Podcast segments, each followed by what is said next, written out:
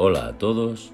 En el Café con Espiritismo de hoy traemos los comentarios de Tarcio Rodríguez en torno a un mensaje intitulado Cruz y Disciplina del Espíritu Emmanuel, extraído del libro Pan Nuestro, capítulo 103, psicografiado por Francisco Cándido Xavier.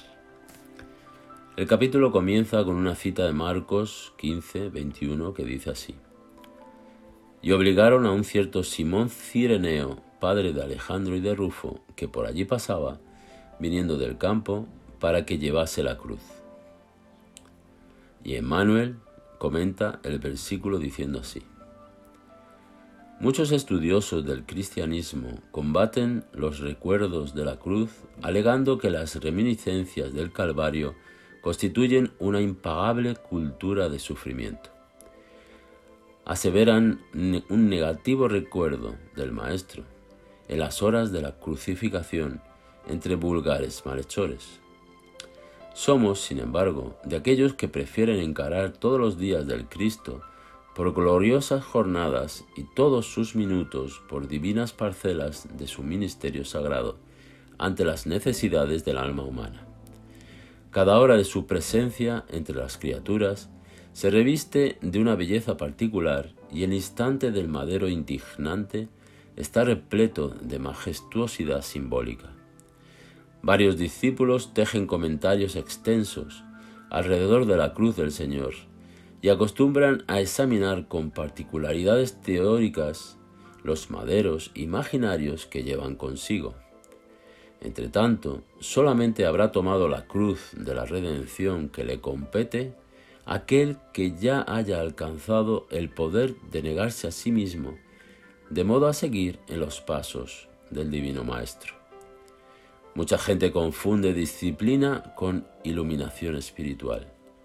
Tan solo después de que hayamos concordado con el yugo suave de Jesucristo, es que podemos alzar a los hombros la cruz que nos dotará de alas espirituales para la vida eterna. En este capítulo de Emmanuel recordamos un valor muy reconocido en el movimiento espírita, que es la disciplina. Sabemos que ésta le fue extremadamente recordada a Chico Xavier al inicio de su jornada mediúnica y es en virtud y es una virtud que pretendemos incorporar en nuestro carácter. En el mensaje existe una diferenciación fundamental entre disciplina e iluminación espiritual. Ellas no se confunden. Sabemos que la disciplina es un, es un entrenamiento y algunas veces, de ser tan rigurosa, se muestra hasta vergonzoso de nuestras comodidades para que alcancemos aquella espontaneidad del bien, del trabajo, de la paciencia que observamos en espíritus más avanzados. Esta lección nos recuerda mucho la historia de Juan Bautista, el precursor del Cristo.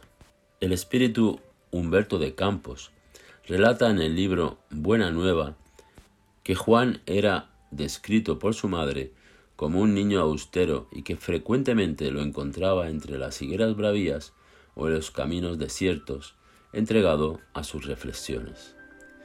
Como relata Humberto, Juan era la verdad, y la verdad, en su tarea de perfeccionamiento, dilacera y daña, dejándose llevar a los sacrificios extremos.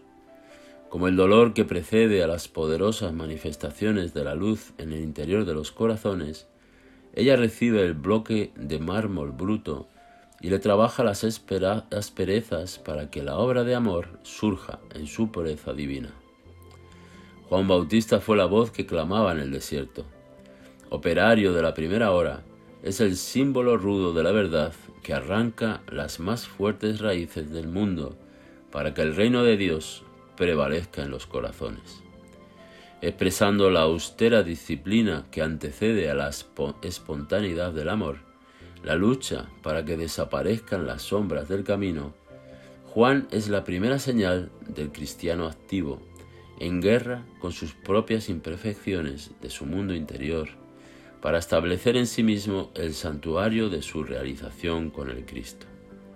Fue por esa razón que de él dijo Jesús, de los nacidos de mujer, Juan Bautista es el mayor de todos. Como Juan comprendemos la necesidad de buscar activamente nuestras transformaciones para el bien y para lo mejor de nosotros mismos, pues en nuestras reflexiones el cireneo, a pesar de cooperar con el Cristo, lo hace por obligación, por verse avergonzado. Aunque sea cooperación, está desprovista de cualquier nobleza y espontaneidad que sólo puede ser conquistada con el cultivo incesante de la disciplina. Como concluye Emmanuel, el mensaje que estamos comentando, contra los argumentos, casi siempre ociosos, de los que aún no comprendieron la sublimidad de la cruz, veamos el ejemplo del Cireneo en los momentos culminantes del Salvador.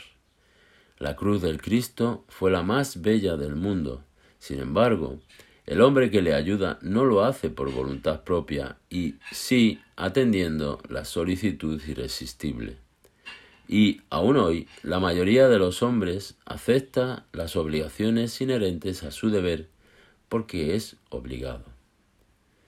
Mucha paz y hasta el próximo episodio de Café con Espiritismo.